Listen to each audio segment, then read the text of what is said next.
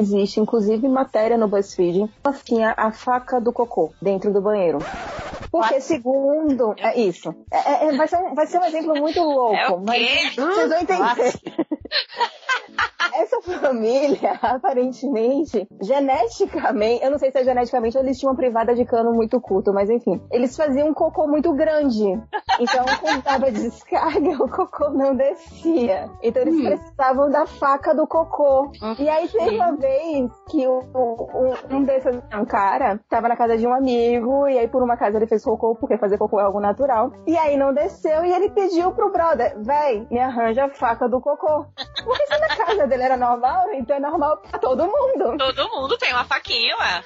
Pra cortar ali o cocô. E aí ele Cara. descobriu que não é normal. A minha gravação ficou muda e de repente eu estou ouvindo faca do cocô e eu não tô entendendo mais nada.